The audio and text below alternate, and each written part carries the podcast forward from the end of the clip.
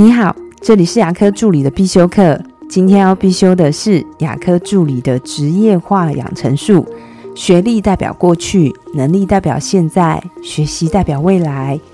最近遇到一位助理，他说他最近有点自卑，因为他刚踏入牙科没有多久，自己的学历没有特别高，也没有相关的医护背景。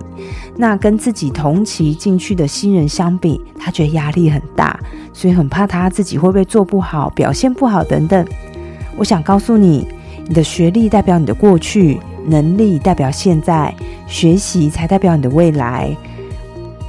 我相信几乎所有的老板是把能力当做用人的标准，而不是学历。反观我看过许多助理，他的学历会比较高，或是有相关科系，或是比较有经验的资深助理。这样的人虽然看起来职场很有优势，可是往往会陷入自己的知识障碍。学历跟经验当然是有价值的，不过他的效期只有前三个月。想要走得远，就要提升你的竞争力。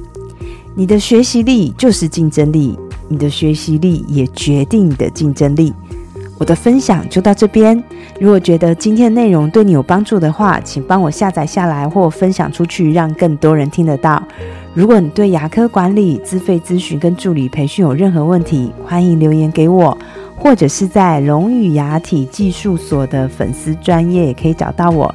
下次再见了。拜拜。